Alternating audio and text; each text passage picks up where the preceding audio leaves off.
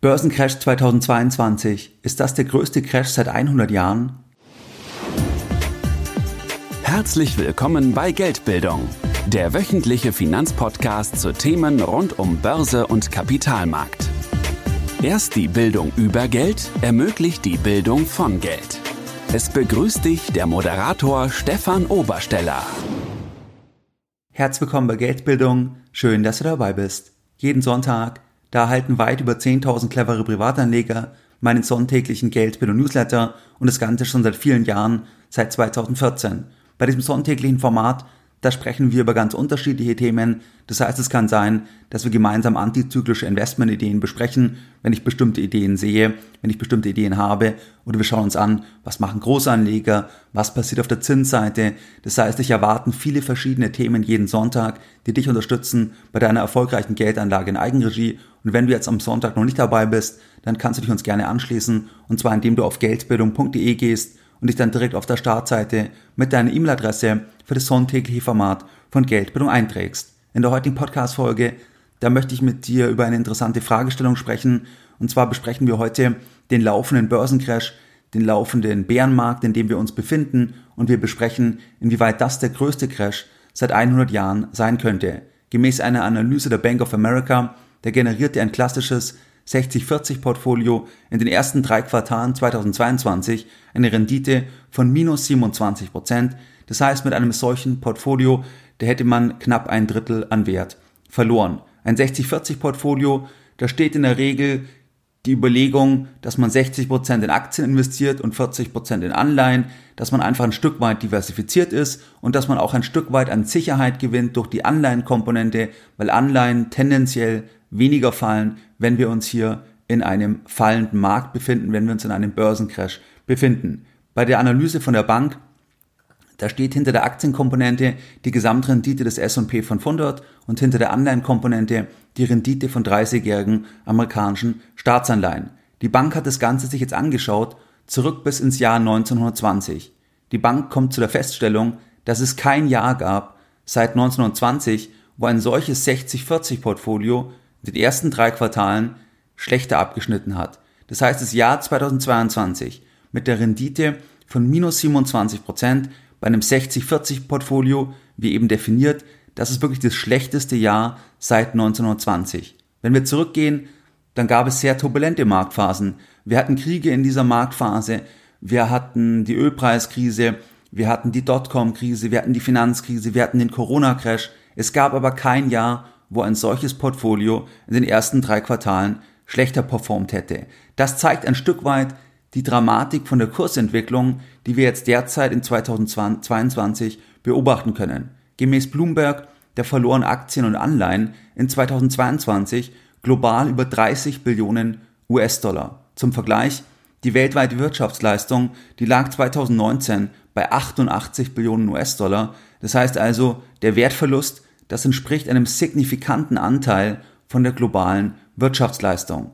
Bleiben wir für einen Moment bei dem 60-40-Portfolio und besprechen die Aktienkomponente. Der S&P 500, der markierte im Januar 2022 ein Allzeithoch. Von diesem Punkt, der verlor der Index bisher in der Spitze ca. 28 Prozent und zwar bis zum 14.10.2022.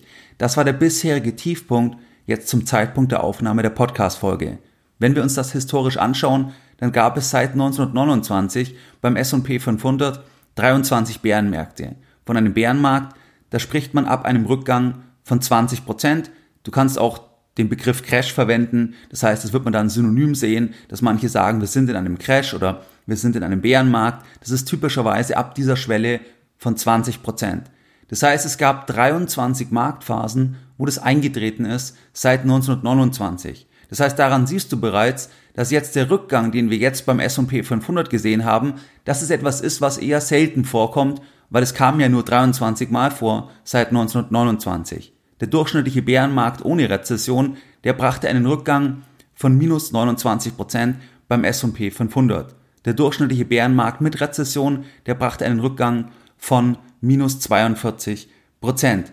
Wenn wir uns den letzten Bärenmarkt anschauen, dann war das ja ein Blitzbärenmarkt. Das war der Corona-Crash, das heißt, der ging vom Februar 2020 bis zum März 2020. Das heißt, in wenigen Wochen verlor damals der S&P 500 35 Prozent.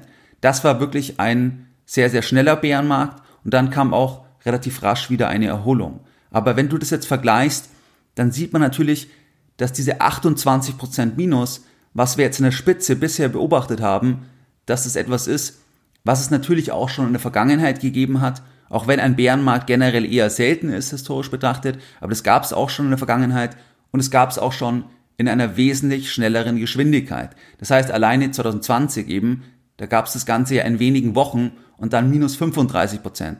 Wenn wir uns den maximalen Drawdown anschauen, dann hatten wir zum Beispiel während der Finanzkrise, während der Dotcom-Krise, da hatten wir dann größere Rückgänge, natürlich nicht auf einer neuen Monatsbetrachtung, aber insgesamt betrachtet über den gesamten Bärenmarkt. Das heißt, das mal ein Stück weit zur Einordnung von der Seite der Aktienkomponente. Wenn wir uns die Anleihenkomponente anschauen, die 40 Prozent, dann geht es hierbei um die 30-jährigen amerikanischen Staatsanleihen. Hier lag die Rendite zum Jahresanfang bei circa 2 Prozent. Das bedeutet, dass wenn du zum Jahresanfang 30-jährige amerikanische Staatsanleihen gekauft hättest, dann hättest du dir eine Jahresrendite eingeloggt bis zur Endfälligkeit von 2%. Bis zum Oktober, da hat sich jetzt die Rendite verdoppelt auf 4% bei den 30-Jährigen. Die verdoppelte Rendite in wenigen Monaten, das bedeutet ganz einfach, dass die langlaufenden amerikanischen Staatsanleihen, dass die im Kurs förmlich abgestürzt sind. Das heißt, nur weil die abgestürzt sind, ergibt sich jetzt diese höhere Einstiegsrendite.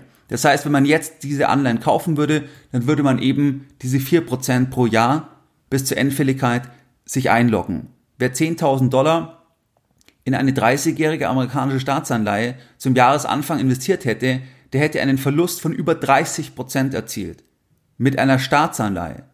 Zum Vergleich, der S&P 500, ein Aktienindex, der hat jetzt in der Spitze seit Jahresanfang, da war ja das Allzeithoch, der jetzt in der Spitze circa 28% verloren per 14.10. Das war der bisherige Tiefpunkt. Das heißt also, mit Staatsanleihen, mit einer langen Laufzeit, da hat man in diesem Jahr mehr Geld verloren im Vergleich zu einem Aktienengagement. Und das ist auch ein Stück weit hier die Besonderheit von dem laufenden Bärenmarkt, die Besonderheit von dem laufenden Crash, dass eben Anleihen am langen Ende, dass die förmlich rasiert wurden, muss man sagen, durch diesen Zinsschock. Noch extremer ist der Verlust bei einer 100-jährigen österreichischen Staatsanleihe, weil es ist ja so, je länger eine Anleihe läuft, desto zinssensitiver ist die. Das heißt, der Zinsschock, der trifft jene Anleihen am härtesten, die besonders lange noch laufen. Das heißt, wenn wir jetzt sagen, eine Anleihe läuft noch 100 Jahre, dann ist die natürlich extrem zinssensitiv. Und eine solche Anleihe, die stand am Jahresanfang bei 150 Prozent. Das heißt weit oberhalb von dem Emissionspreis von 100 Prozent und die ist jetzt komplett abgestürzt, muss man sagen, vom Jahresanfang auf circa 70 Prozent. Das heißt, die Anleihe hat sich mehr als halbiert. Dahinter steht die Zinssensitivität und auch der Zinsschock, den wir im Euroraum haben, noch ein bisschen weniger von Seiten der EZB, aber von Seiten der Marktzinsen, dass hier auch die Renditen deutlich angestiegen sind. Die Bank of America, die hat global 294 Zinsanhebungen seit August 2021 gezählt. Dieser Zinsschock, der hat zu den diskutierten Ergebnissen geführt. Der globale Anleihenmarkt, der hatte 2021 ein Volumen von über 120 Billionen US-Dollar. Wenn wir uns nochmal überlegen, was ist eine Anleihe? Eine Anleihe, das ist ein Kredit, der an der Börse notiert ist und typischerweise in tausende Einheiten eingeteilt ist. Das heißt, dass eine Firma oder ein Staat zum Beispiel eine Summe X emittieren kann.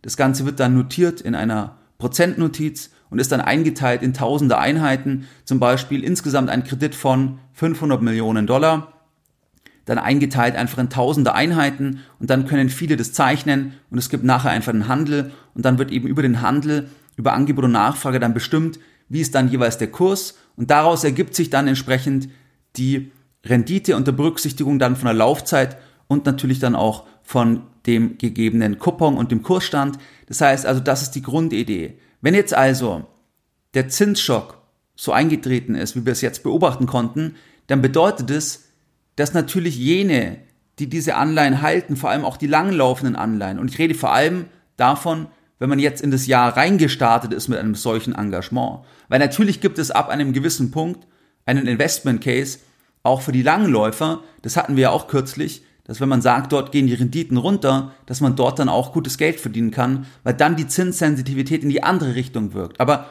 wenn du jetzt an Versicherungen denkst, an Pensionskassen denkst, an andere große Anleger denkst, die eben mit einer niedrigen Rendite bei diesen Papieren gestartet sind in das Jahr. Und dann gab es jetzt diesen Zinsschock. Das heißt, dass die Zinsen um mehrere Prozent zum Beispiel in den USA nach oben gegangen sind. Dann bedeutet es ja, dass eben der Wert von diesen Papieren abgestürzt ist. Das heißt, so wie auf einer einzelnen Ebene, dass jetzt eine 30-jährige Anleihe, dass die um über 30 Prozent gefallen ist.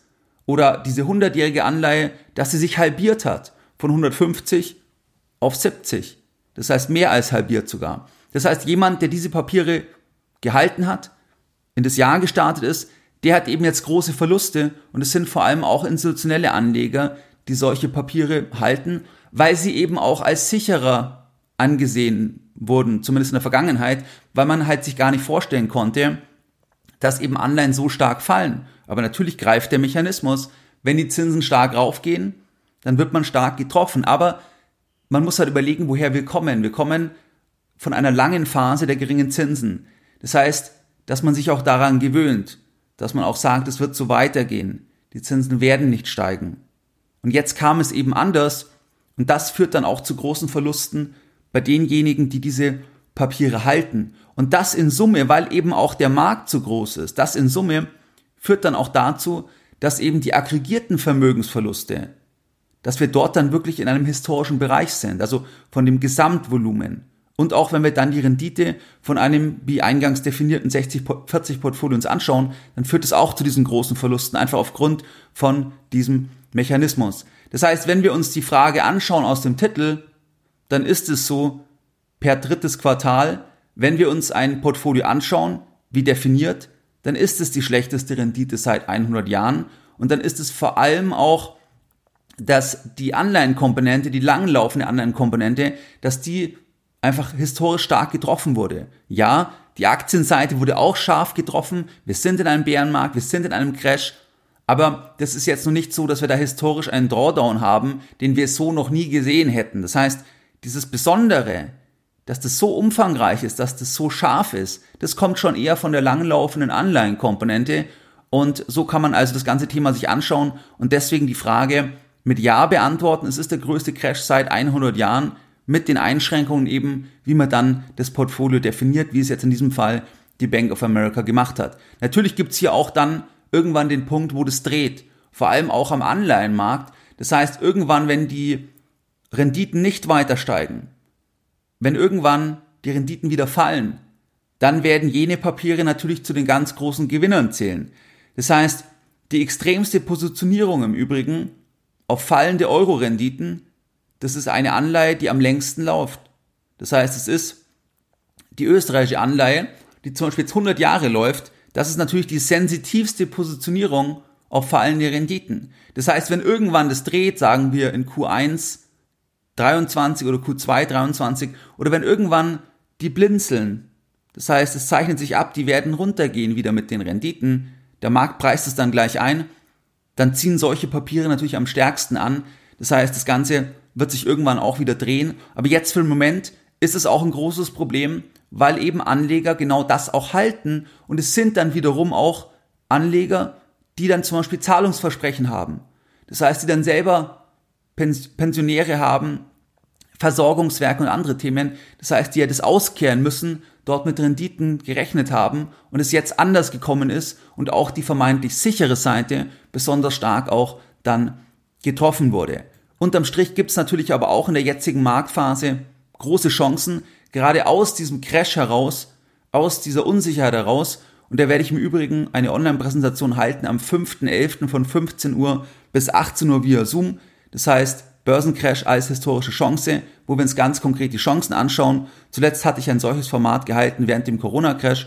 Und wenn du sagst, du möchtest dort dabei sein, dann schaue gerne in die Show Notes. Dort werde ich das Ganze dann für dich verlinken. Es wird auch eine Aufzeichnung geben. Was waren jetzt die Lessons learned in der heutigen Podcast-Folge? In der heutigen Podcast-Folge, da haben wir über die Frage gesprochen, ob das der größte Crash seit 100 Jahren sein könnte. Wir haben uns hier eine Analyse von der Bank of America angeschaut und zwar in Betracht von einem 60-40 Portfolio, mit dem S&P 500 und 30-jährigen amerikanischen Staatsanleihen. Und da war die Rendite in den ersten drei Quartalen bei minus 27 Prozent. Und es war tatsächlich seit 1920 dann das schlechteste, was wir jemals gesehen haben im Rahmen der ersten drei Quartale.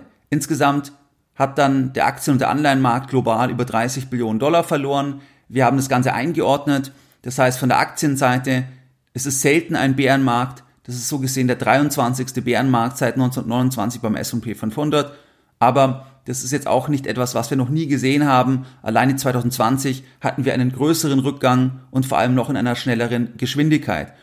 Bei dem Anleihensegment, da kommen wir einfach von sehr geringen Renditen und durch den deutlichen Renditeanstieg, da sehen wir einfach, dass wir hier Drawdowns haben von teilweise über 30 Prozent year to date bei langlaufenden Anleihen oder sogar von einer Halbierung jetzt bei einer 100-jährigen österreichischen Anleihe. Das heißt, das war ein bisschen das Thema heute. Und wie du es gewohnt bist, dann möchte ich auch die heutige Folge wieder mit einem Zitat beenden und heute ein Zitat von Warren Buffett. Sei ängstlich, wenn andere gierig sind und sei gierig, wenn andere ängstlich sind. Mehr Informationen zu Themen rund um Börse und Kapitalmarkt findest du unter www.geldbildung.de. Und immer daran denken, Bildung hat die beste Rendite.